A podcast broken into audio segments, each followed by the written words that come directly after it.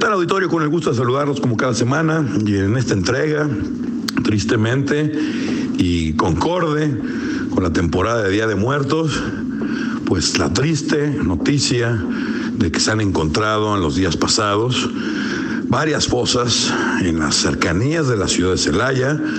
La primera en Salvatierra con más de 61 cuerpos y la segunda hace unos escasos horas en Cañada de Caracheo, cerca de Cortázar, también a tiro de piedra de Celaya, donde una vez que empezamos a indagar respecto a esta noticia, nos damos cuenta de diferentes cosas muy tristes, muy negativas, como la que no fue la autoridad, ni municipal, ni estatal, ni federal, las que localizaron estas fosas, sino que fueron los colectivos de búsqueda, haciendo pues lo que debería hacer la autoridad y exponiéndose y arriesgándose sin infraestructura, sin equipo, sin armamento, sin protección legal.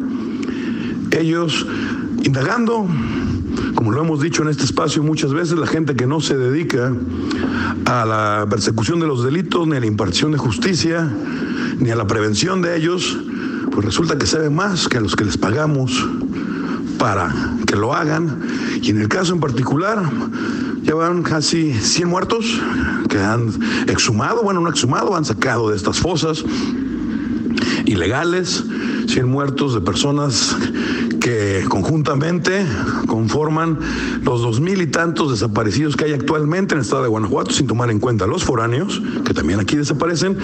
Y me llama mucho la atención que vivimos dos realidades. Una, la que el gobierno del estado se esmera en querernos vender una realidad donde supuestamente somos un Estado pujante, sano y con futuro, somos la grandeza de México, y otro, el Guanajuato eh, patético, donde llevamos ya casi una década en primeros lugares en homicidios, feminicidios, infanticidios, eh, asesinatos de policías y de guardianes del orden y de la Procuración de Justicia donde Guanajuato es el estado más violento del país.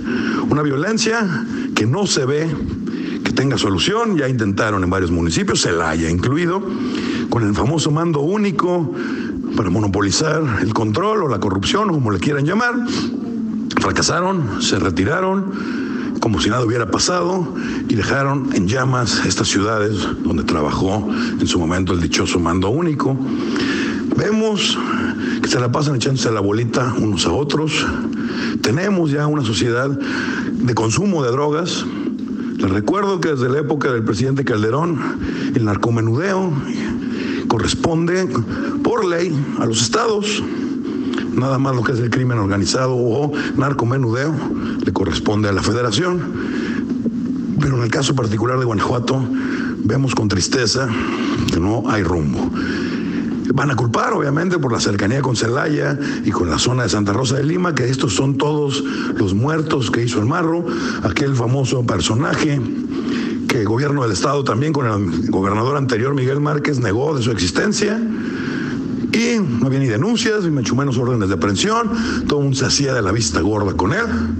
Y resulta que el Señor, por donde pasaba, sembraba muerte, destrucción, sufrimiento a tantas y tantas familias. Y todo por, primero, robar gasolina, cuando llegó la actual administración federal y le cerró la llave, porque obviamente, como siempre lo hemos dicho en este espacio, no existe el crimen organizado, sino que el crimen autorizado le cierra la llave al tema de las refinerías para evitar que hubiera ese guachicoleo que le llamaban, pues ni tan guachicoleo, porque salía en pipas de Pemex de la refinería, como peles apócrifos, y se vendía en gasolineras en el estado de Guanajuato con varios pseudoempresarios muy orgullosos de su éxito, muy bollantes, abriendo y abriendo gasolineras, y resulta que lo que vendían era robado. De ese tamaño es el problema, y estamos viendo que nuestros actuales representantes sociales, empezando por los diputados, no solamente no son parte de la solución, sino que por su antigüedad, sus antecedentes y que han achapulineado de un puesto a otro, son auténticamente parte del problema. Así están las cosas en Guanajuato actualmente. Tengan muy buenas tardes.